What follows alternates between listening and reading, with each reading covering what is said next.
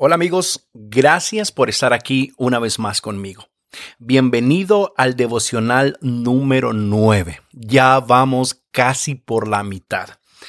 Quiero pedir disculpas porque yo prometí que eran 21 devocionales, es decir, 21 días consecutivos. No lo pude cumplir por algunos motivos personales, pero lo que sí voy a cumplir que van a ser 21 devocionales. Ya que no cumplí al 100, quiero poder cumplir casi, casi al 100, pero lo que me alegra es que he recibido algunos comentarios que mm, estos devocionales han sido de bendición, han sido de edificación y que les ha aportado algo a su vida espiritual. Y eso es más que suficiente para estar aquí de nuevo en el número 9.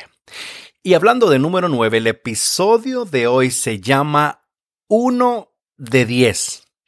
Y comenzamos en 3, 2, 1.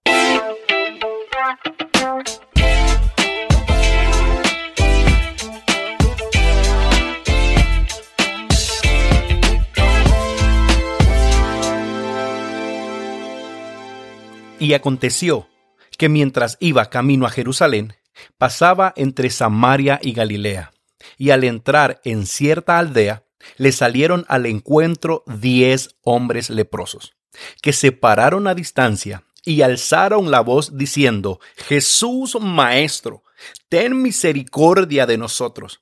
Cuando él los vio, les dijo, Id y mostraos a los sacerdotes. Y sucedió que mientras iban, quedaron limpios.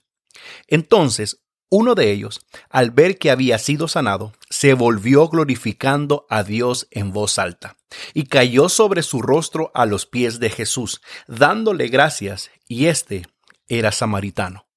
Respondiendo Jesús dijo, ¿No fueron diez los que quedaron limpios? ¿Y los otros nueve dónde están? ¿No hubo ninguno que regresara a dar gloria a Dios, excepto este extranjero? Y le dijo, Levántate y vete, tu fe te ha sanado. Si tú regularmente has crecido en una iglesia o, tienes tiempo, más de alguna vez has escuchado la enfermedad de la lepra, porque en la Biblia, en el Viejo Testamento y también en el Nuevo es muy mencionado. Pero para darte un contexto rápido, la lepra era una enfermedad que entraba en la categoría de maldición. Si una persona tenía lepra, se decía que era un castigo o una maldición de parte de Dios o el pago por un pecado. Y literalmente, lepra era un cáncer de piel que la gente se le iba cayendo a pedazos partes de su cuerpo. Estas personas eran apartadas de la ciudad, sacados lo más lejos posible a un campamento donde se juntaban todos y estas personas pues no podían trabajar, estudiar, entrar en la sinagoga, tener amistades, tener comunicación, ni mucho menos contacto.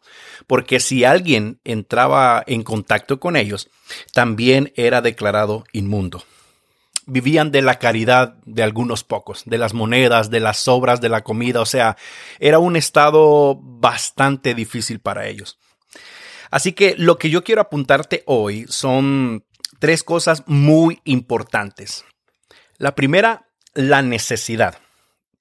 Dice el versículo 13 que alzaron la voz diciendo, Jesús, Maestro, ten misericordia de nosotros. Esto literalmente es gritar, rogar y suplicar. Ayúdanos con esta maldición. Sácanos de esta situación.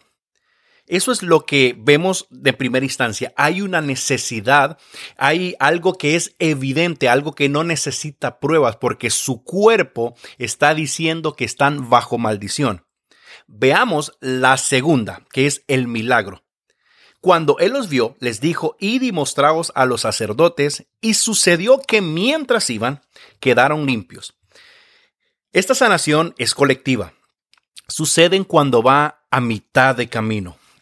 Quiero explicar rápidamente qué es eso de mostrar al sacerdote. Cuando alguien era sanado de lepra, se tenía que presentar delante del sacerdote, que era como un médico que daba el alta para que esta persona, una vez el sacerdote eh, confirmara que todo su cuerpo estaba totalmente sano, esta persona se reintegrara a la sociedad, pudiera ver a su familia, pudiera seguir su vida normal.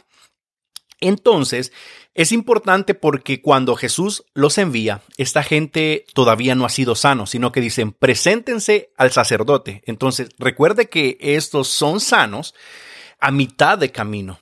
Porque a veces nosotros estamos esperando ver la sanidad, que nuestros ojos puedan palpar que Dios hizo algo para empezar a caminar, pero definitivamente aquí nos enseña que Dios tiene maneras diferentes de actuar. Estos diez hombres empezaron a caminar y una vez que empezaron a caminar, recibieron lo que tanto anhelaban. Eso es lo primero que quiero que te vayas quedando en tu corazón. A veces estás esperando algo para empezar a caminar, pero hoy te digo que según este pasaje bíblico, a veces el Señor quiere que empieces a caminar para que puedas recibir. Pendiente con esto. Yo creo que con esto ha valido la pena el devocional. Quédate con esto. El punto número tres es agradecimiento. Versículo 15 dice, entonces uno de ellos, al ver que había sido sanado, se volvió glorificando a Dios en alta voz y cayendo sobre su rostro a los pies de Jesús, dándole gracias, y este era samaritano. Aquí quiero resaltar que hizo tres cosas importantes. Lo primero que hizo este hombre es alabanza. Entonces uno de ellos, al ver que había sido sanado, se volvió glorificando a Dios en voz alta. Y mira esto, dice uno de ellos, solamente uno. Y recuerda que al principio los enfermos, los leprosos, los que estaban llenos de cáncer de piel, eran diez y solo uno, a mitad de camino, cuando vio que su piel había sido reformada, fue el único que tuvo memoria. Uno de ellos volvió glorificando y no solo volvió a decir, ok, entró al lugar, a la ciudad, buscando a Jesús y glorificando a Dios en voz alta. Glorificando quiere decir cantando con júbilo, adorando en voz alta, es decir, gritando. Lo segundo es la adoración. Dice, cayó sobre su rostro a los pies de Jesús. Esto de caer sobre el rostro es una posición de reverencia, de humillación, de contemplación y de supremacía algo que o alguien que estamos adorando.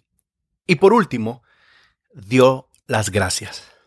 Dice, dándole gracias, y este era samaritano. Porque la verdad que no puedes adorar sin agradecimiento. Creo que el agradecimiento es el combustible para mantener vigente nuestra vida y nuestra relación cristiana. Porque en el agradecimiento está todo. Tú vas a una iglesia porque estás agradecido por lo que Dios ha hecho. Sirves en un ministerio porque estás agradecido por lo que Dios te ha dado. Estás eh, constantemente pendiente de servir a Dios, de amar a Dios, de cuidar las cosas que Dios te ha dado, porque estás agradecido. Y como este hombre que fue el único que dio la vuelta, eso significa estar agradecido y recordar lo que Dios ha hecho en nosotros. ¿Y qué aprendemos con esto? Lo que aprendemos es que a la gente le cuesta dar gracias. Les haces un favor y te quedas esperando la famosa o la mágica palabra gracias. Yo no sé a cuántos les ha pasado que hacen un favor con todo el amor del mundo y las personas muy frescas simplemente reciben el favor y no tienen la cortesía de decirnos gracias. A veces yo sé que quizás tú igual que yo, hacemos cosas no esperando nada, pero por lo menos un gracias, ¿no? Es, lo menos que podrían darnos. Y a veces no recibimos ni eso. Es así, es así, eh, porque la estadística, amigo, amiga, no engaña. Aquí vemos que el 90%, es decir, la gran mayoría, opta por no dar las gracias. El 90% de las personas que nos rodean son mal agradecidos. Hey, la gente no puede, la gente no sabe cómo agradecer o muchas veces la gente no quiere. Antónimo de esta famosa palabra de agradecimiento es desagradecido, ingrato, infiel, egoísta, pronto para olvidar. Malagradecido, una característica de este tipo de personas es que piensan que la ayuda que recibió es porque la merecen creen que es obligación de otros ayudarles y son de memoria corta. Les haces un favor y son prontos para olvidarlo.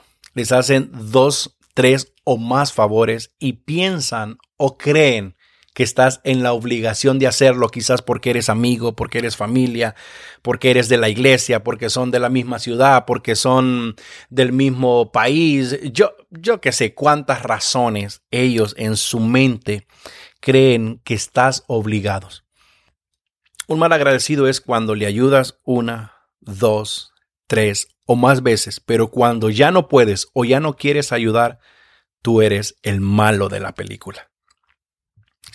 Espero que si llegaste hasta aquí, podamos entender que la mayoría de la gente no es agradecida. Por ejemplo, uno de diez, uno que volvió, uno que reconoció, uno que recordó qué es lo que el Señor hizo, dio la vuelta, buscó a Jesús, le alabó, le adoró, se postró a sus pies.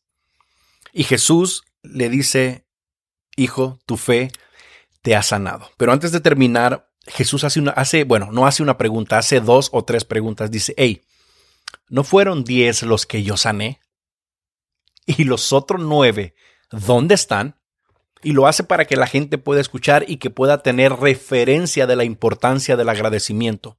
Amigo, sea agradecido. Amigo, ten memoria larga.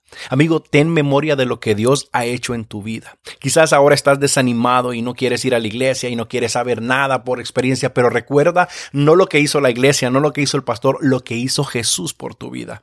Lo que hizo en el pasado, lo que está haciendo y aún yo te aseguro lo que va a seguir haciendo en el futuro. Aprende a ser agradecido. Aprende a mostrar agradecimiento a Dios. Si alguna vez sientes desánimo y que ya no quieres servir en la iglesia, ya no quieres congregarte, incluso estás pensando en retirarte de la iglesia por las malas experiencias o porque yo qué sé lo que estás pasando, toma una pausa y piensa lo que Dios ha hecho y te vas a dar cuenta que tienes mucho que agradecer, que tienes mucho que dar, que Dios ha hecho más de lo que mereces.